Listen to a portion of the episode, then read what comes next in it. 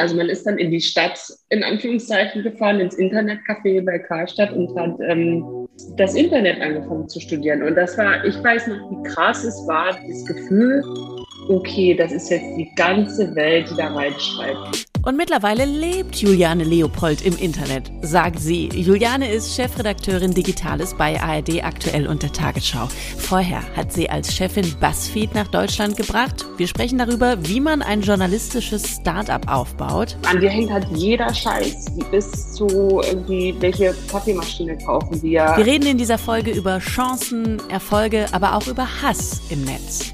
Ich kann sagen, dass ich in fast allen dieser Jobs Probleme bekommen habe mit Männern, die mich belästigt, beleidigt, bedroht haben. Und wir schauen auf die Bedeutung von Süßigkeiten am Arbeitsplatz und ob die Konkurrenz da vielleicht besser aufgestellt ist als die Tagesschau. Könnte das etwa ein Abwanderungsgrund sein? Ich bedanke mich für diesen Hinweis. Wir werden ihm nachgehen, definitiv. Die Medienmacherin im Gespräch mit Freddy Schürheck. Das ist die 26. Folge von Die Medienmacherin. Abonniert gerne den Podcast, damit ihr immer die neuen Folgen angezeigt bekommt. Ihr könnt auch gerne Bewertungen dalassen, da freue ich mich. Jetzt aber erstmal Hallo alle und Hallo Juliane. Ja, danke für die Einladung. Ich freue mich hier zu sein. Und ich sehe schon, du sitzt äh, quasi am Strand, zumindest bildtechnisch. Du hast dir einen schönen Hintergrund äh, hochgeladen. Das ist, ich nehme an, ja, bei euch in Hamburg oder? Das ist der Elbstrand in Hamburg, genau. Der ist ähm, auf Zoom mein ähm, Hintergrund und ankert mich ein bisschen im echten Leben, wenn man äh, so nur noch virtuell hin und her schaltet. Hast du denn überhaupt bei den ganzen Jobs, auf die wir jetzt alle gucken werden in dieser Stunde Podcast, überhaupt mal Zeit, an diesen Elbstrand zu gehen, ab und an? Doch, äh, ich habe an den Wochenenden Zeit. Die Wochenenden sind mir heilig und ich versuche, die wirklich äh, frei von jeder äh, Arbeit zu halten. Meistens klappt es und manchmal klappt es nicht. Und ansonsten musst du dein Handy immer anhaben für Rufbereitschaft, für wenn, wenn irgendwo wirklich im wahrsten Sinne des Wortes die Hütte brennt, dass du dann reinkommen musst, dass du Entscheidungen treffen musst. Hast du jemals so richtig frei oder musst du immer so ein bisschen auf Abruf sein? Also ich habe mal irgendwann gesagt, ich wohne im Internet und das stimmt auch und das hilft mir auch. Also für mich ist es nicht, ähm, wie soll man sagen, jetzt ähm, schlimm oder so, dass ähm, da immer was Pling machen kann die ähm, Bereitschaft oder die, der Druck momentan äh, ist ein bisschen kleiner, weil die Organisation größer ist. Also ARD aktuell, wo ich jetzt arbeite für, für tagesschau.de, ähm, ist einfach eine sehr große Organisation, wo wir auch Verantwortung gut uns aufteilen können. Wir haben ähm, auch eine Dreier-Chefredaktion, ähm, was, ähm, was schön ist, weil es ähm, ja einfach hilft, Aufgaben zu teilen und bei ähm, BuzzFeed ähm, war das anders. Da war der Druck wirklich deutlich höher, weil ich da äh, eigenständig und alleine auch aufgebaut habe. Ich hatte natürlich auch ein tolles Team, aber es war ein kleines Team und ähm, auch ein Stellvertreter, aber ähm, da war einfach überhaupt nicht so viel Man- und Woman-Power da, als dass man ständig die Verantwortung da teilen konnte. Und das war eine Zeit, da habe ich dann echt auch manchmal gelitten unter dem äh, Slack, der niemals ruhte. Ja, das kann ich mir vorstellen. Was war denn dein allererster Job in den Medien? Weißt du das noch? Also es kommt noch an, definiere Medien. was mit Medien? Irgendwas, was mit, mit Online, mit Print, mit Fernsehen, mit Radio zu tun hat, in Praktikum ja. oder der Klassiker, was eigentlich fast jeder dann an diesem Zeitpunkt, zu diesem Zeitpunkt im Podcast sagt, ist Lokalzeitung. so, mhm. da waren, da waren nee. wir alle. Nee, nee, da war ich nicht. Tatsächlich. Und ich habe auch ganz lange gar nicht gedacht, dass ich im Journalismus äh, lande. Ich habe ähm, Publizistik studiert und ähm, ich hab, kam in so einer Zeit ins Studium, ähm, wo es die ganz, ganz großen Abgesänge schon gab auf den äh, Journalismus und auf den, vor allem auf den Printjournalismus. Ähm, und es gab auch schon das erste, die ersten wirklich großen Krisenerscheinungen. Ähm, ich habe in Berlin studiert, der Berliner Pressemarkt. Äh, ja, Grüße gehen raus an die FU Berlin. Also Riesenthema an meiner Uni, der, dieser, dieser verrückte Zeitungsmarkt in Berlin. Und ähm, ich habe nie gedacht, dass ich ähm, das Zeug habe, mich da durchzubeißen auf so einem krassen ähm, Journalismusmarkt. Und deswegen ähm, habe ich erst eine ganz andere Abbiegung genommen und bin ähm, in eine Pressestelle gegangen, tatsächlich eine ähm, Regierungsorganisation kann man gar nicht sagen, so, so eine Ausgründung aus der äh, aus der rot-grünen Regierung war das noch wann war das denn? Oh Gott, irgendwann Mitte der 2000er Jahre, glaube ich. Ich bin schon noch eine Weile dabei. Ähm, und das war ähm, ganz cool, weil ich so ein Gefühl dafür bekommen habe, wie ähm, Journalismus funktioniert, in dem Sinne, wie ähm, die andere Seite beobachtet, wie die andere Seite auf ähm, Berichterstattung guckt und wie auch Kampagnen funktionieren. Das ist ein ganz wertvolles ähm, Rüstzeug, wenn du Journalistin wiederum bist, weil du verstehst, wie ja, bestimmte Geschichten in die Welt gesetzt werden oder funktionieren sollen und ähm, bestimmte Mechanismen angesprochen werden sollen. Man kennt und die ganzen Sprung, Tricks. Na, die ganzen Tricks, ich will nicht sagen, aber so ein paar und das ist ganz cool. Man, weil, ja, man weiß auch einfach, worum es Leuten geht, die in hm. Geschichten lancieren. So. Hm. Ähm, und dann bin ich aber gewechselt und zwar zum Freitag, zur Wochenzeitung Der Freitag. Der war damals so der neue heiße Scheiß äh, im Printmarkt, weil er gesagt hat, wir machen äh, Meinungsjournalismus, wir machen das Meinungsmedium und wir machen ganz viel mit Community. Und das war mein Thema. Ich kam aus dem Internet. Ich habe ähm, damals wahnsinnig gerne ähm, gebloggt. Äh, Twitter kam dann auf. Also ich habe einfach diese, diese Kanäle für mich entdeckt und fand die ganz spannend. Und die Verlage oder der Verlag in dem Fall speziell brauchte das oder fand das irgendwie spannend diese, oder wichtig, diese Expertise. Und deswegen habe ich da angeheuert. Du hast gerade schon gesagt, du kamst quasi aus dem Internet. Ich finde, das mhm. hört sich gerade so ganz lustig an, als wärst du irgendwie so ein Emoji oder so und flupp und dann war sie da, die Juliane. Ähm, weißt du noch deine, also kannst du dich noch an deine erste Berührung irgendwie mit dem Internet erinnern? Bei mir war es zum Beispiel so, ich äh, weiß noch genau, als wir irgendwann das erste Modem hatten und wir dann als mhm. Kinder irgendwie mit meinem Papa ins Internet durften und wir uns dann ganz stolz jeder eine eigene Homepage mit meinem Papa gebaut haben. Also mein Papa ist auch so ein bisschen Computerfreak, der kennt mit allem aus. Und dann haben wir eine eigene Homepage gebaut und dann habe ich da Bilder hochgeladen von mir natürlich und von meiner Lieblingsdiddeltasse und sowas. Mein Papa hat das dann rechtzeitig alles wieder irgendwann runtergenommen, als sie gemerkt haben, es ist vielleicht nicht die beste Idee, alles in dieses Internet reinzustellen, nur weil es geht. Aber das ist so meine oh, erste Erinnerung voraus. Ja, was war es denn bei dir, was, was du so mit dem Internet verbindest als erstes? Meine erste bewusste Erinnerung an das Internet ist, dass es das Internet nicht bei uns zu Hause gab, sondern in der Jugendabteilung von Karstadt, in der irgendwelche seltsamen Rechnerterminals aufgebaut wurden, wo man dann so Internetcafé-mäßig surfen gehen konnte. Internetcafés? So, ja, total. Ja.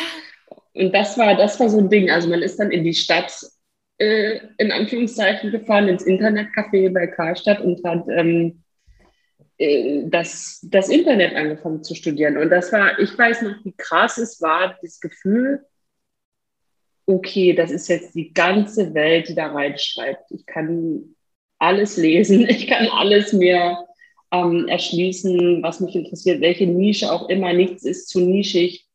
Und es gibt für jede, ja, für jedes Interesse ähm, äh, Gleichgesinnte. Das hat mich total fasziniert. Ähm, Natürlich wissen wir heute, es geht in alle Richtungen. Ne? Also es ist irgendwie nicht nur die Digital-Community und äh, bei mir war Star Trek, ich war totaler Trekkie, ähm, sondern es ist, ähm, ja, es sind auch die gesellschaftlich nicht so wünschenswerten Entwicklungen, die dann Gleichgesinnte finden. Aber äh, da, damals hatten wir ja noch unsere Unschuld sozusagen, was das angeht und waren eher ähm, fasziniert und, und glücklich und beseelt von diesem Schatz, der sich da auftat. Ja, es war ja auch einfach total spannend. Ich weiß noch, als irgendwann alle ICQ hatten und wie stolz mhm. wir dann unsere eigene ICQ-Nummer auswendig gelernt haben. Und dann hat man irgendwie so mit zwei Leuten geschrieben und fühlte sich wie so ein König, weil irgendwie voll krass, irgendwie, ich muss nicht mehr das Telefon von meiner Mama benutzen, wo sie dann sowieso immer meckert, sondern ich sitze in meinem Zimmer und ich bin einfach bei ICQ. Weißt du noch deine ICQ-Nummer? Warst du auch bei ICQ? Nee, ich glaube, ich war, ich war nicht bei ICQ. Ich weiß aber gar nicht mehr warum. Ich glaube, es gab irgendeinen Konkurrenzanbieter. Also ich war auf jeden Fall auch am Start mit Instant Messaging, aber ich weiß nicht mehr, vielleicht AOL oder sowas. Ich habe keine Ahnung. Aber weil du sagst, telefonieren, äh, was ich noch so auch als Bild im, Kopf habe, ist natürlich, dass die Leitungen auch besetzt waren. Also als dann das Internet zu Hause Stimmt. war, konnte man ja nicht gleichzeitig ja. telefonieren und ins Internet gehen. Das heißt, es musste immer eine bestimmte Internetzeit geben, die verabredet waren. Mhm. Ähm, genauso mit dem Telefon, ne? wenn man dann eine Stunde lang mit äh, Freunden telefoniert hat, konnte man halt nicht ins Internet gehen. Ja. Also das ist, ich finde, das ist so spannend, weil wir ähm, diese, beide diese Welten kennen. Also schon noch diese, diese 80er, 90er Jahre Welt, die so ganz vordigital war.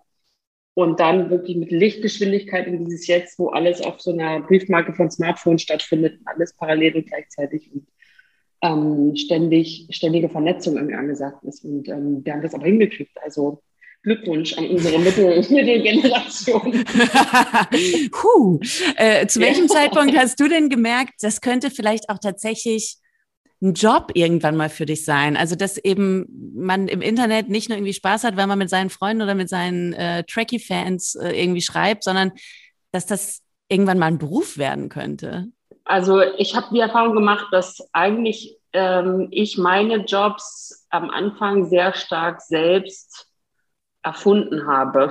Es klingt jetzt vielleicht ein bisschen komisch, aber ähm, ich glaube, ich hatte das Glück, in diese Umbruchszeit zu kommen, in der vieles möglich war und in dem eben auch ähm, nicht so ganz konventionelle Wege in den Journalismus auf einmal möglich wurden. Also ich habe nicht volontiert. Ich habe ja, ich habe studiert, ich habe Publizistik studiert, aber ähm, dieses Volo zum Beispiel habe ich nicht gemacht. Ich war nicht auf einer Journalistenschule, sondern ich hatte zu einem bestimmten Zeitpunkt bestimmte Kenntnisse über eine neue Technologie oder über, vor allem über die Menschen, die diese Technologie benutzen und über ihre Motive und über ihre ähm, Wege, das zu tun. Und das, diese Kenntnisse wurden wichtig und das hat mir eigentlich genützt. Und ich habe nie einen Masterplan gehabt. Ich habe mich nie hingesetzt und gesagt, so in zehn Jahren bist du bei der Zeit und irgendwann bist du bei der Tagesschau. Also das habe ich nie, habe ich nie darüber nachgedacht, sondern ich habe immer ähm,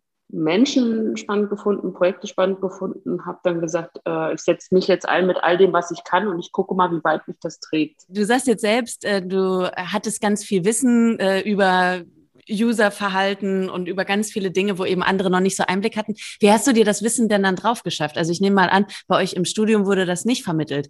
Ähm, hast du dann abends einfach, einfach aus äh, Leidenschaft dir die Silicon Valley Blogs durchgelesen und die Fachzeitschriften irgendwie studiert oder wie kamst du zu dem ganzen Wissen? Ich habe Blogs gelesen, Punkt. Also ich habe einfach wahnsinnig gerne und viel im Internet gelesen und ähm, sicherlich auch bestimmte Fachliteratur ähm, gelesen. Ich weiß, so ein, so ein, frühes wichtiges Buch war ähm, Here Comes Everybody von Clay Shirky. Ähm, da ging es sozusagen um dieses, wie man heute ja sagen muss, auch eine, die Illusion von Meritokratie, also dass wenn alle gleiche, ich umreiße jetzt und bitte nicht mich fertig machen, liebe Nerds, aber ich habe es so verstanden, dass wenn alle die gleichen Zugänge haben, gleiche Wissenszugänge, dass mehr ähm, Gerechtigkeit da ist, mehr ähm, Machtausgleich da sein kann. Und ähm, da geht es vor allen Dingen eben um sowas wie Wikipedia oder solche, ähm, solche äh, Tools und Webseiten. Und ähm, ich fand das einfach spannend. Also ich habe mich gerne mit dieser Theorie beschäftigt und ich habe aber auch gerne immer wieder den Schritt gemacht, das in der Praxis zu beobachten. Und ähm, was zum Beispiel ein Riesending war, als es ja kam, war StudiVZ. Also das war sicherlich noch vor ja. dieser Zeit der, ähm, dieser, der, wo ich dann in den Job gegangen bin. Aber ich weiß noch, ich habe die Seite gesehen und das war, wie wir heute wissen, ja ein Facebook-Copycat komplett. Aber das wussten wir nicht, wir waren ja jung und naiv und konnten es auch noch nicht besser wissen. Und ähm, ich weiß noch, ich habe diese Seite gesehen und ich habe das ähm, Freunden geschickt und ich habe geschrieben, das wird euer Leben verändern, weil ich so krass fasziniert davon war. Ähm, und diese Neugier darauf, das zu verstehen, was fasziniert mich jetzt eigentlich daran, was fasziniert andere daran, das hat mich angetrieben. Und das treibt dich wahrscheinlich auch immer noch an? Oder ist man mittlerweile da so ein bisschen, ach Gott, jetzt die 50.000. Social Media Plattform? Oder bist du immer noch, bist du immer noch direkt hm, da mit hinterher? Ja, das ist eine, gut, das ist eine gute Frage. Ähm, also TikTok war jetzt so ein Beispiel. Ne? TikTok kam um die Ecke und ähm, meine erste Reaktion ist sicherlich inzwischen ein bisschen weniger äh, euphorisch, also bei grundsätzlich jeder neuen, neuen Plattform, weil ich einfach einige habe kommen und gehen sehen. Ähm, aber am Ende zieht es mich halt doch immer rein. Also ich, ich habe letztens darüber nachgedacht, ich glaube, ich bin ein bisschen eine untypische Internetperson, weil mich Hypes eher abschrecken. Also wenn ich ähm, sehe, wie was viral geht, will ich mit Absicht nicht draufklicken. ich denke, das äh, kriegt ja schon genug Aufmerksamkeit und so. Und da, das ist eigentlich so ein bisschen paradox an meinem beruflichen Weg, dass ich trotzdem irgendwie durchgekommen bin, obwohl ich oft Hypes an mir habe vorbei, vorbeiziehen sehen. Ähm, ich probiere die Dinge schon noch aus. Das, ähm, wie gesagt, vielleicht nicht, bin ich nicht mehr unter diesen ganzen Early Adoptern, die sofort loslaufen und sofort den Hype verkünden. Aber irgendwann reiche ich schon ein und versuche mir mein eigenes Urteil zu bilden und mich nicht auszuruhen darauf, dass ich vor zehn Jahren mal das Internet verstanden habe. ich war damals bei StudiVZ. Ich weiß, wie alles läuft. Genau, so ich weiß, wie es läuft. Ja.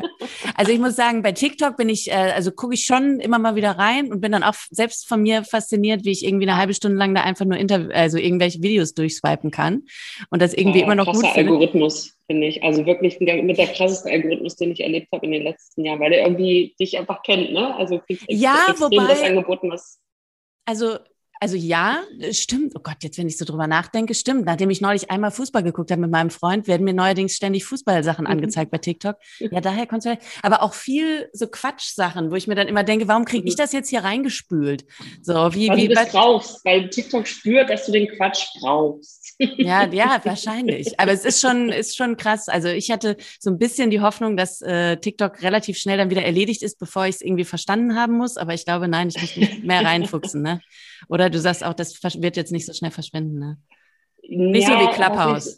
Was ich, was ich spannend finde, ist, dass man das nicht so gut vorhersagen kann mehr. Also ich weiß noch, als ähm, Instagram zum Beispiel die Stories ausgerollt hat, da wurde ich auch gefragt, ach ja, ist das denn jetzt das Ende ähm, für Snapchat und ähm, ich weiß noch, dass ich damals gesagt habe, ähm, ich glaube, die Stories werden sich ähm, nicht so richtig durchsetzen auf Instagram, weil das unterschiedliche Dinge einfach sind. Ne? Also kurze Videos oder kurze Stories sind einfach was anderes. Also diese, diese verschwindende Kommunikation ist was anderes als ich halte bei dem fest und zeige euch, wie schön meine Tellergerichte aussehen, was ja Instagram ja. war zu diesem Zeitpunkt. Ja, ja.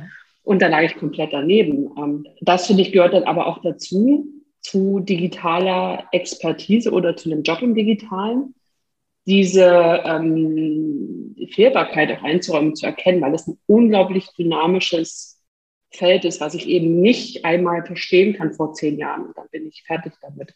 Nee. Und vor allen Dingen auch, ähm, also in allen Belangen super unvorhersehbar. Wenn, also wenn ich es gerade richtig in Erinnerung habe, war ja vor allen Dingen auch ein großer ähm, Knick für Snapchat, dass doch Kylie Jenner irgendwann getwittert hat, dass sie jetzt bei Snapchat weg ist, oder? War das nicht so? Und dass das dann auf einmal die Aktie voll eingebrochen ist und super viele junge Mädels dann halt da auch wirklich weg sind. Weil Kylie ist Jenner eine, ist nicht mehr da. Das ist eine super interessante Entwicklung, ne? dass die Netzwerke versuchen, eigene Stars aufzubauen und auch sich gegenseitig abzujagen. Also Instagram Fleets konkurriert ja jetzt mit, mit TikTok wiederum und dann bauen die irgendwie eigene Personen auf. Ähm, das finde ich spannend, aber es sind natürlich Mechanismen, die auch bekannt sind. Also es soll Fernsehsender geben, die Menschen abwerben. Ja. Wir du. wissen nicht, wovon ich gerade spreche, aber wir wissen alle, wovon ich spreche. ähm, das ist einfach Aufmerksamkeitsökonomie. Ähm, die gibt es natürlich dann auch noch krasser in, auf den Plattformen und auch noch dynamischer.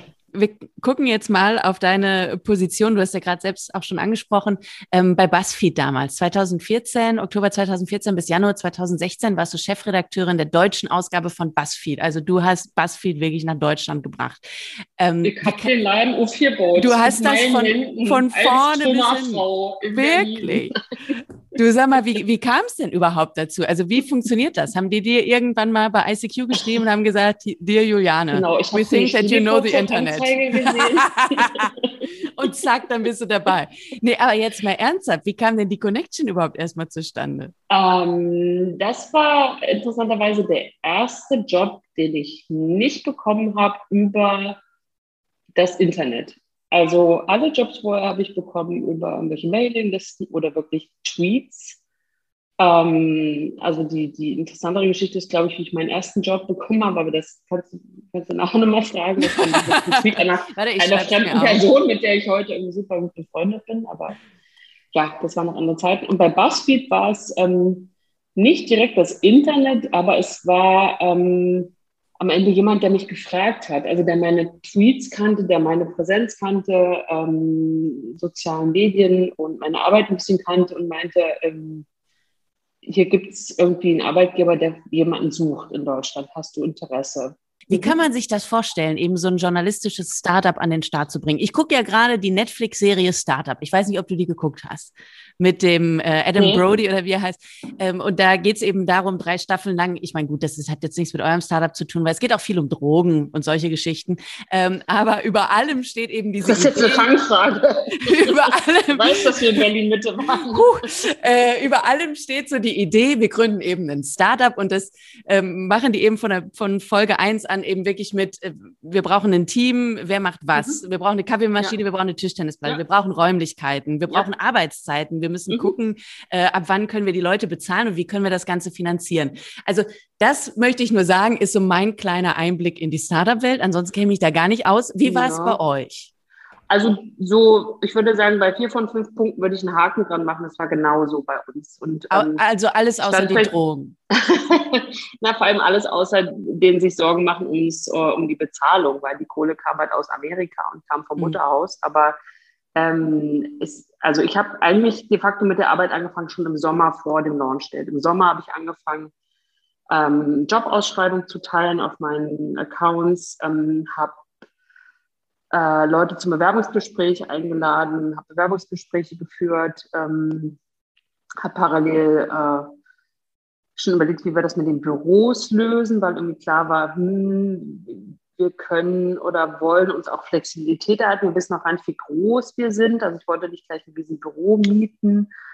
Ähm, das heißt, wir haben am Anfang aus so einem sehr obskuren Coworking Space gearbeitet ähm, ich glaube, wir fanden uns alle gegenseitig ziemlich obskur, also mein Team, aber auch der Coworking Space war also ein, so ein Bunker irgendwo Berg.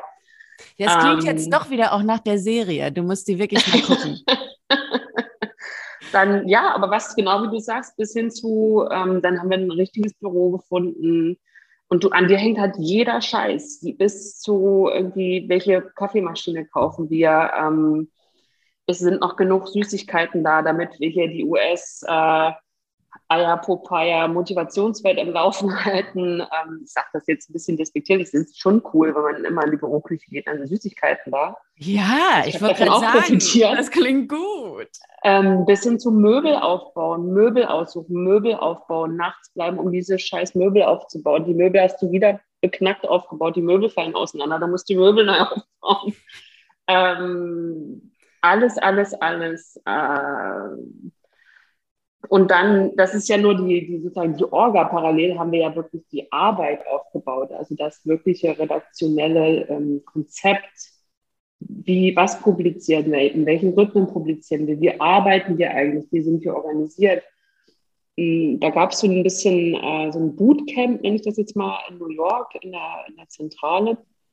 Bin ich hingeflogen und ähm, das werde ich auch nie vergessen. Das war total krass, weil mein allererster Kurs war irgendwie, wie komme ich sicher aus einer Demonstration, wenn ich berichte. Das habe ich nie erlebt in Deutschland, so ein Sicherheitstraining. Also es gibt sowas, ich weiß das. Die Bundeswehr bietet sowas an, irgendwie mit Zertifikat, natürlich mit Zertifikat. Und äh, bei BuzzFeed hatten wir halt einfach so einen Sicherheitsmenschen eingestellt, der dann gezeigt hat, wie man aus irgendwie Handschellen rauskommt oder so hat mich sehr beeindruckt. Die waren damals unter dem Eindruck von großen ähm, Social Justice Demos, wo die kaum rausgekommen sind als Reporter. Ähm, also kaum aus brenzlichen Situationen rausgekommen sind. Und ähm, das war einfach eine Druckbetankung. Und dann bin ich zurückgekommen und habe versucht, so ähm, das Team aufzubauen, die Druckbetankung weiterzugeben und irgendwie den Laden aufzubauen. Du hast äh, in einem Interview 2015 äh, gesagt, wir versuchen so viel wie möglich auszuprobieren und wenn man diesen Ansatz hat, gibt es eben wenig Verbote. Das hast du gesagt mhm. eben über eure Arbeit bei BuzzFeed. Ähm, war das tatsächlich so, dass ihr jetzt dann eben aus den USA nicht 5000 Vorgaben gemacht äh, bekommen habt, von wegen, ihr müsst die Zahlen erreichen und ihr müsst das und das, sondern dass es wirklich eher hieß, probiert euch aus und guckt, was erfolgreich ist und dann geht ihr den Weg? Definitiv. Und ich glaube, ich habe im Nachhinein betrachtet mir selber als Chefin viel mehr Druck gemacht auf gute Zahlen, als es die US-Zentrale gemacht hat. Es gab natürlich Zahlenerwartungen an uns, aber ähm, es war jetzt nicht so, dass irgendwie, keine Ahnung, die rote äh, äh, Warnsirene anging, wenn die Zahl nicht erreicht wurde äh, täglich. Ähm, aber Zahlen, ich glaube, deswegen war ich da auch so fixiert drauf, hatten eine große Präsenz. Also es gab ein Content-Management-System, was gekoppelt war an die Zahlen. Es gab auch Zahlenziele für, ähm, für Redakteurinnen und Redakteure. Das war schon ein ganz anderer Schnack, als ich das kannte aus deutschen Redaktionen. Und ähm, das macht natürlich auch was mit einem. Und gleichzeitig, das habe ich dann versucht, auch vielleicht mit diesen Zitaten nochmal auszudrücken, haben wir versucht, das eher in Kreativität zu, ähm, zu drehen.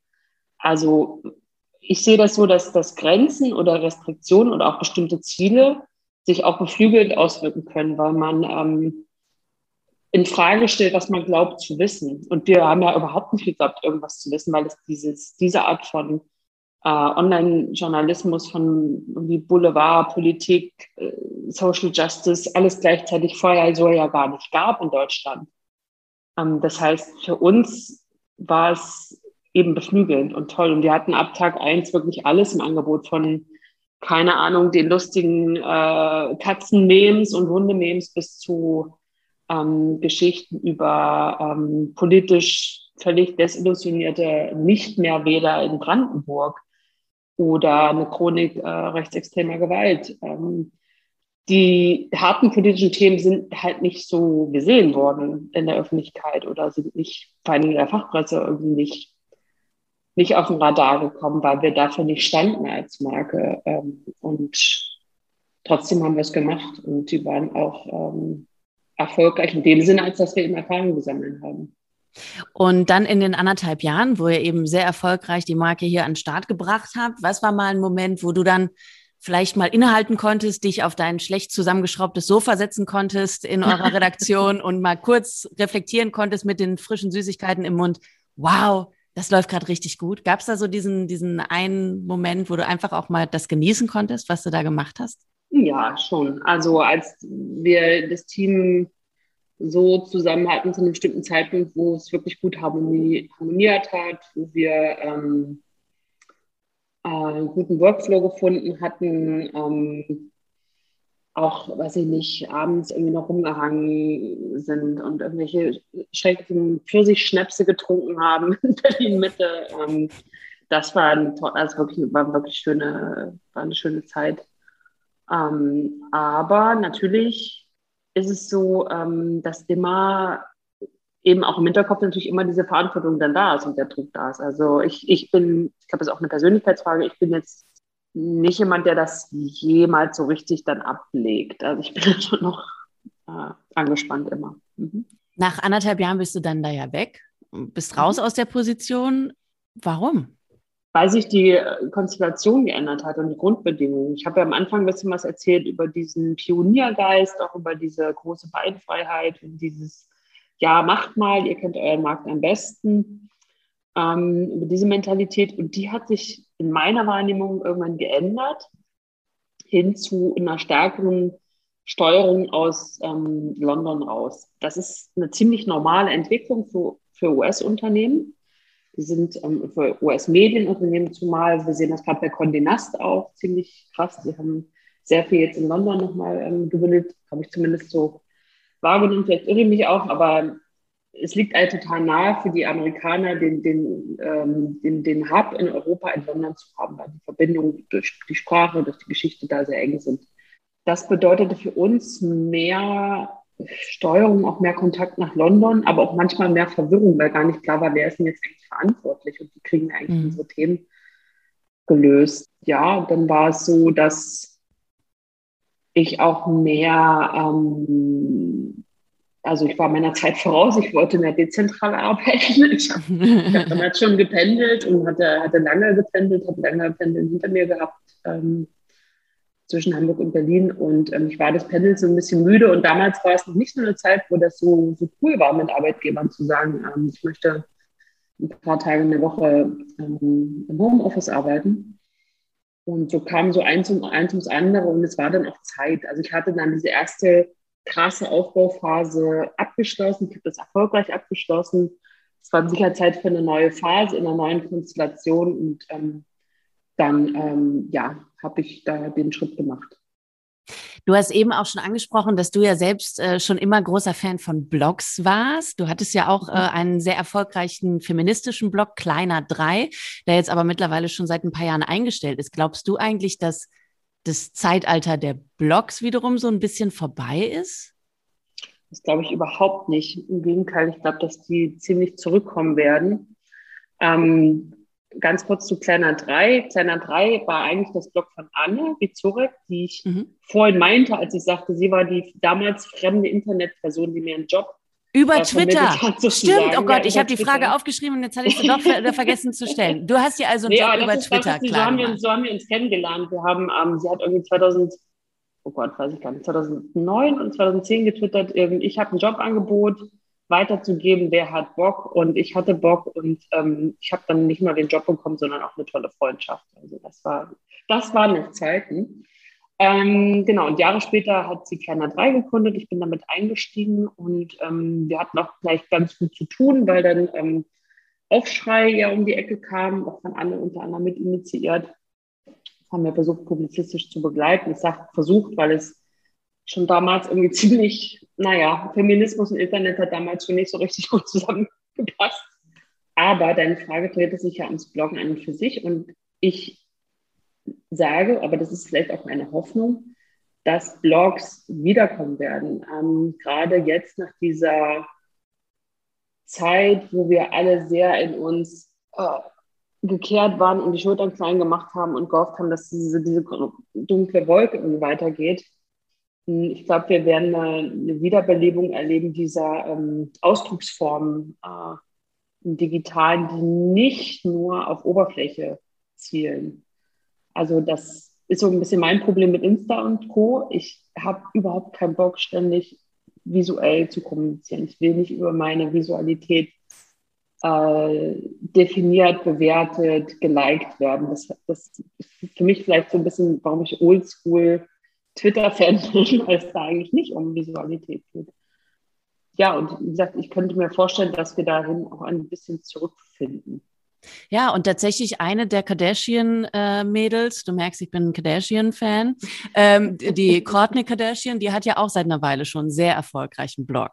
Die Kardashians setzen ja Trends. Wer weiß, vielleicht äh, kommt das Bloggen wirklich noch mal größer. Also machen die dann auch so Beauty-Kram und so? Weil ich meine, das nee, die ja macht eher so äh, Lifestyle-Sachen im Sinne von, die zeigt, wie man die perfekte Bowl macht oder gibt ah, dann, okay. schreibt Artikel über Beziehungen im Alter, hat sie zum Beispiel neulich mhm. was geschrieben, das habe ich im Fernsehen dann gesehen. Oh Gott, ich gucke wirklich zu viel Kardashians. Naja, wie auch immer. Sie widmet sich auch tiefen Themen. Kommen wir nochmal zurück. Du hast jetzt gerade gesagt, Feminismus und das Internet vertragen sich nicht gut. Äh, ich kann mir mhm. natürlich vorstellen, in welche Richtung du damit abzielst, aber erklär nochmal, was du damit meinst. Ich fange mal vielleicht anders an. Ich habe, ich mache mehr oder weniger äh, öffentlich was im Internet seit ungefähr zehn Jahren, seit ein bisschen mehr als zehn Jahren. Und ich kann sagen, dass ich in fast allen dieser Jobs ähm, Probleme bekommen habe mit Männern, ich muss es dann leider so deutlich sagen, die ähm, mich ähm, belästigt, beleidigt, bedroht haben. Ähm, und zwar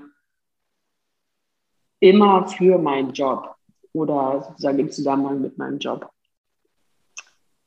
Ähm, das hatte verschiedene Gründe. Also ich habe ja zum Beispiel auch Community Management gemacht bei, bei der Zeit, bei Zeit Online. Da ähm, war ein Konfliktpunkt zum Beispiel, dass ich entschieden habe, wie wir unsere Community-Richtlinien umsetzen, wenn jemand mehrfach dagegen verstoßen hat auf Facebook mit zum Beispiel beleidigenden Kommentaren. Und unsere Regel war, ähm, Leute dann auch zu blocken. Ne? Also wenn jemand wiederholt gegen Standards verstößt, sie daran zu hindern, weiter zu kommentieren bei uns. Und das hat mir dann Bedrohung eingebracht, bis hin zu, ähm, ich weiß, wie du aussiehst, ich weiß, wo du arbeitest, du kannst jetzt eins und eins zusammenzählen. So, und das war 2000, oh Gott, 12, 13, 2012 also ziemlich vor dieser Zeit, wo wir als Gesellschaft angefangen haben, uns, glaube ich, mal darüber Gedanken zu machen, wie wir eigentlich miteinander umgehen wollen im Internet. Und ähm, ich, ich bin nicht die Einzige, die das sagt, das sagen viele, vor allem schlaue Frauen. Am Feminismus konnte man ziemlich früh die Debatte sehen, die sich dann auch an Rassismus, an äh, Hass jetzt auf Politikerinnen und Politiker weitergeschrieben hat. Ja, so ist das. Tolles Thema. Wir haben äh, genau über das äh, genau über das Thema haben wir auch äh, hier im Podcast gesprochen, unter anderem in der Folge mit der äh, Journalistin Nile, ähm, mhm. die ihre Forschungsarbeit, ihre Masterarbeit darüber geschrieben hat über äh, Hass gegen Frauen und vor allen Dingen eben Hass gegen Journalistinnen im Netz. Und ähm, sie forscht zu dem Thema schon länger und hat auch noch mal gesagt, dass was es halt braucht und woran es fehlt, auch in Redaktionen, ist zum Beispiel einfach Anlaufstellen zum Beispiel eben, gerade mhm. für junge Journalistinnen, dass die wissen, an wen kann ich mich wenden, wenn sowas unter meinem Artikel steht oder wenn Leute mir schreiben. Also dieses Alleingelassensein und das Problem nicht wahrnehmen ist ganz oft ein Problem. Was glaubst du, was müsste sich ändern? Einerseits gesellschaftlich, aber auch tatsächlich jetzt von redaktioneller Seite aus.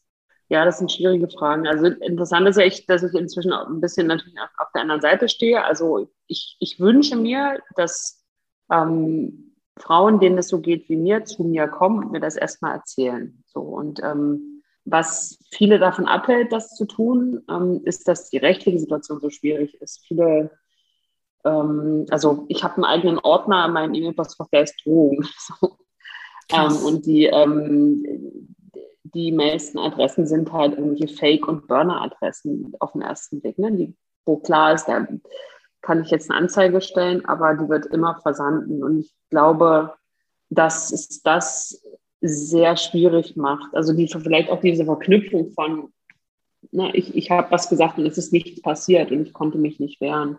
Und ich glaube, was dagegen hilft, ist, das zu versuchen, ein bisschen zu, zu entkoppeln, zu sagen, es ist schon wert an sich, einen Raum zu haben, wo ich mein Unbehagen äußern kann, wo ich meine Wut äußern kann, auch meine Traurigkeit äußern kann. Und das, dafür sind Redaktionen wichtig und verantwortlich. Ähm, und eben die rechtliche Betreuung, ich habe es als Betroffene immer als wahnsinnig hilfreich empfunden, wenn es zumindest eine Anlaufstelle gab. Also wenn es ein, die Möglichkeit gab zu adressieren, hier ist was passiert, wie können wir damit rechtlich umgehen. Ähm, das heißt nicht unbedingt, dass es immer zu irgendwelchen äh, Ergebnissen führen muss, aber die Möglichkeit, gehört zu werden, auch juristisch gehört zu werden in einem Haus, ist ähm, wichtig. Mhm.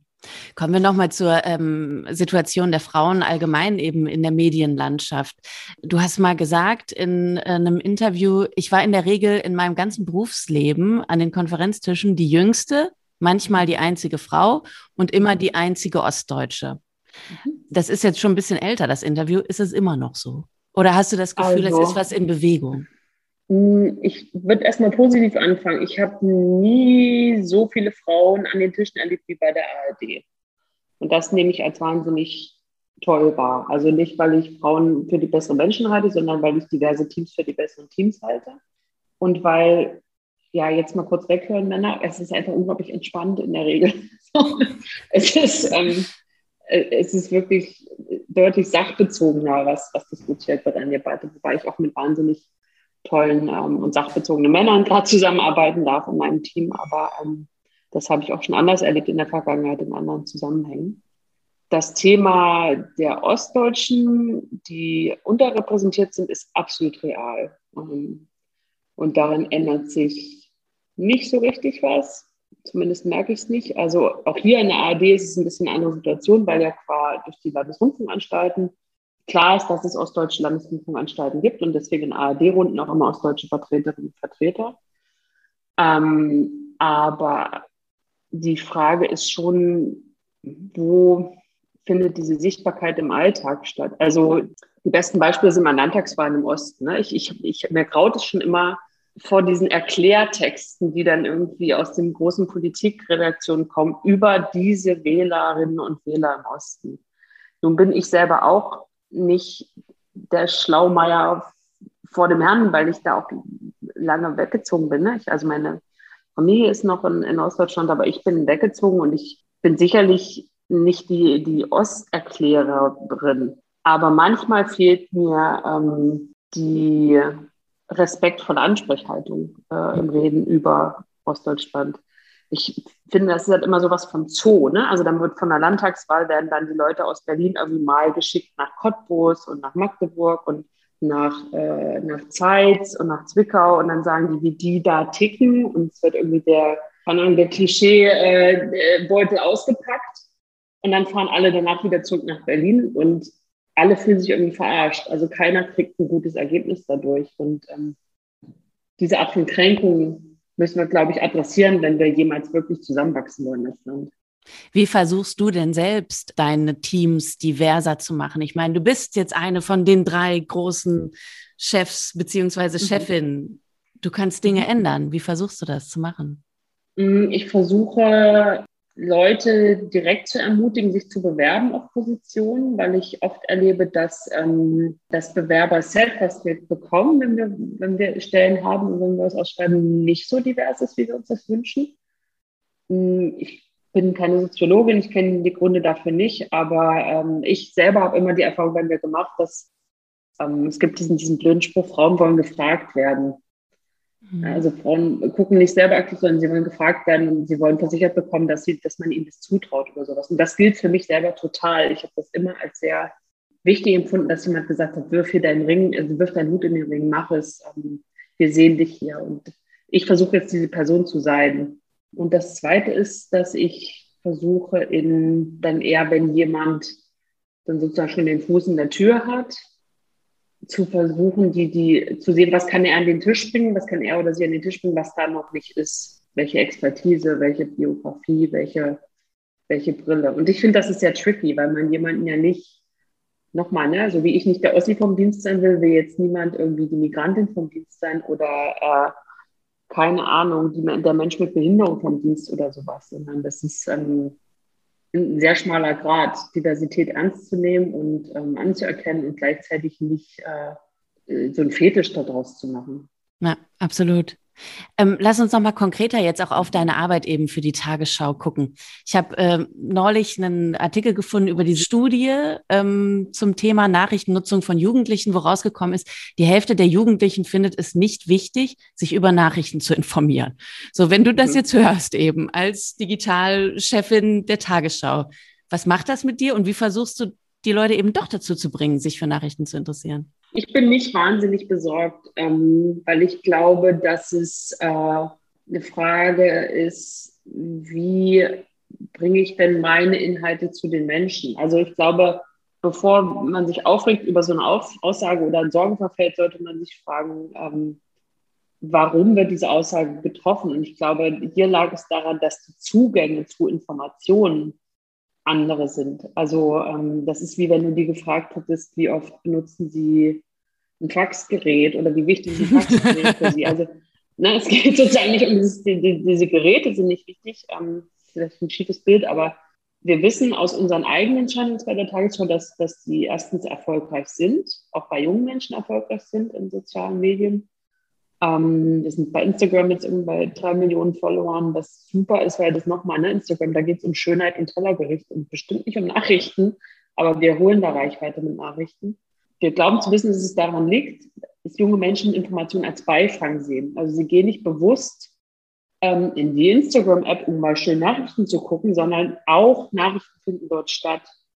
Und ich glaube, dieser, das ist ein ganz fundamentaler Wechsel im in der, ähm, in der Rolle von Journalistinnen und Journalisten, der wirklich auch schwierig zu verarbeiten ist, gerade für viele, die den Job schon lange und für sehr große Marken machen, dass sie eben nicht die selbstverständlichen Sender sind, wo alle hinkommen und sich versammeln, weil sie ein Teilnehmer sind von ganz, ganz vielen, die auf der, ne, die auf der, der Briefmarke dieses Smartphones stattfinden und sich dann innerhalb einer App vielleicht noch durchsetzen müssen gegen keine Ahnung, die Facebook-Gruppe der, der Elbmütter und äh, also das Fußballspiel, was da organisiert wird, oder, oder, oder.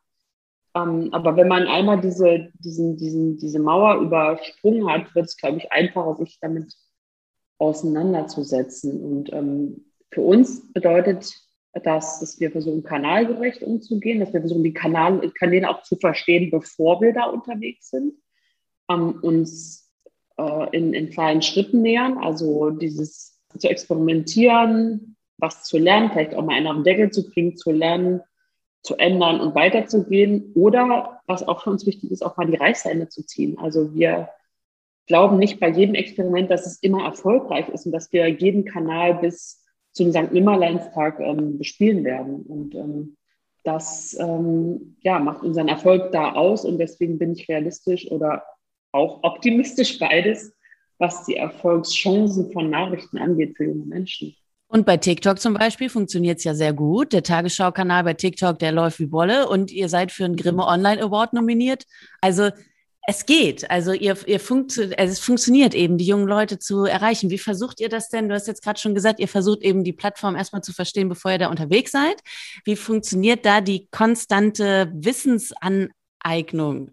Wir laden einfach die App runter und ähm, fangen an umzuprobieren. Es gibt ein Lab bei der Tagesschau das hilft. Also wir haben einen Ort, wo Innovation gekapselt stattfinden kann. Die muss sich nicht ständig behaupten gegen den Betrieb, sondern sie darf ähm, in so einem kleinen Gewächshaus erstmal ähm, ausprobieren. Ähm, wir versuchen Menschen an Themen oder an Kanäle zu lassen, die sich dort auskennen, die dort zu Hause sind.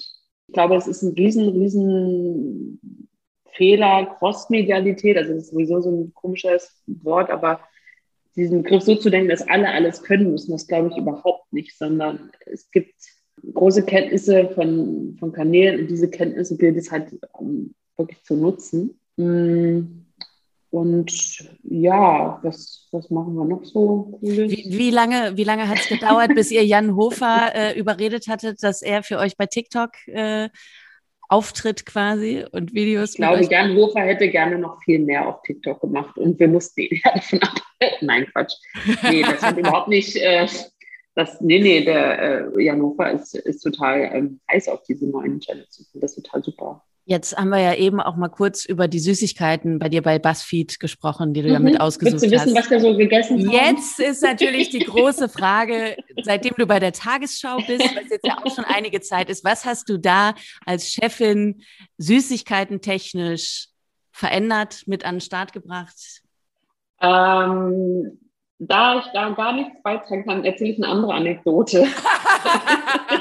ich habe ähm, nee, ich, ich habe eine coole Geschichte mit Süßigkeiten und Journalismus, weil ähm, was man ja oft macht, äh, ist, kriegt, also vor Corona kriegt man auch zur Einladung irgendwie Gespräche mit den großen äh, amerikanischen Unternehmen und in ihren äh, Unternehmensdependancen. Und ich weiß ja, wie es ist. Ich habe das auch bei Basket gesehen. Das ist noch viel krasser, als man sich das vorstellen kann. Da sind ja ganze Küchen aufgebaut mit irgendwie, es ist wirklich wie in so einem Supermarkt, wo alle Süßigkeiten, alle, alle Cereals, alle Milchsorten, alles ist da.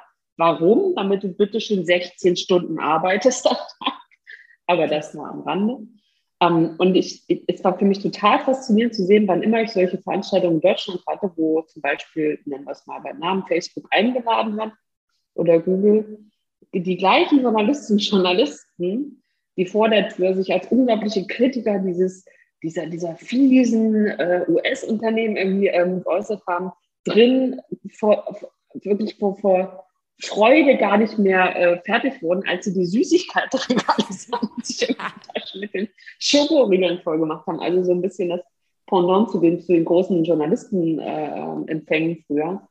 Ähm, das fand ich immer spannend. Und ähm, tatsächlich ist es bei der Tagesschau so, dass es ist die Süßigkeiten freieste Redaktion, die ich hier erlebt habe. Also kenne das noch so bei der Zeit, da wurden dann manchmal so drei Berge Haribo irgendwo hingeschüttet und dann hat man zwei Minuten nicht hingeguckt und es war, als ob Termiten da waren, die waren einfach weg, diese ja. Süßigkeiten. Und bei der Tagesschau sind wir sehr diszipliniert. Ähm, es muss äh, ab und zu mal so ein Süßigkeitenautomat aufgefüllt werden. Und zu den Wahlen, also als wir noch sozusagen vor Corona waren und alle äh, zusammensitzen konnten zu den Wahlen, habe ich dann, glaube ich, mal so eine Riesenschüssel Süßigkeiten irgendwo hingestellt, ähm, damit die Leute gut durch den Wahlabend kommen.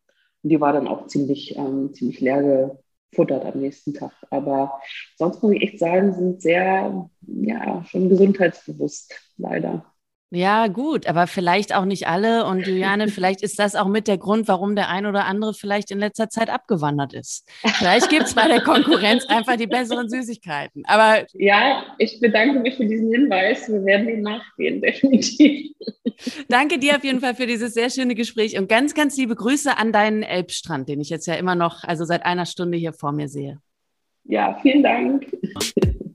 Das war die 26. Folge von Die Medienmacherin. Anregung könnt ihr wie immer gerne direkt an mich schicken über Twitter, Facebook, Instagram oder TikTok. Ich wohne zwar nicht im Internet wie Juliane, aber ich bin oft da.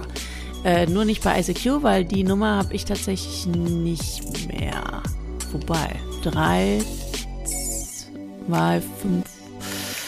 Nee, äh, sie ist weg.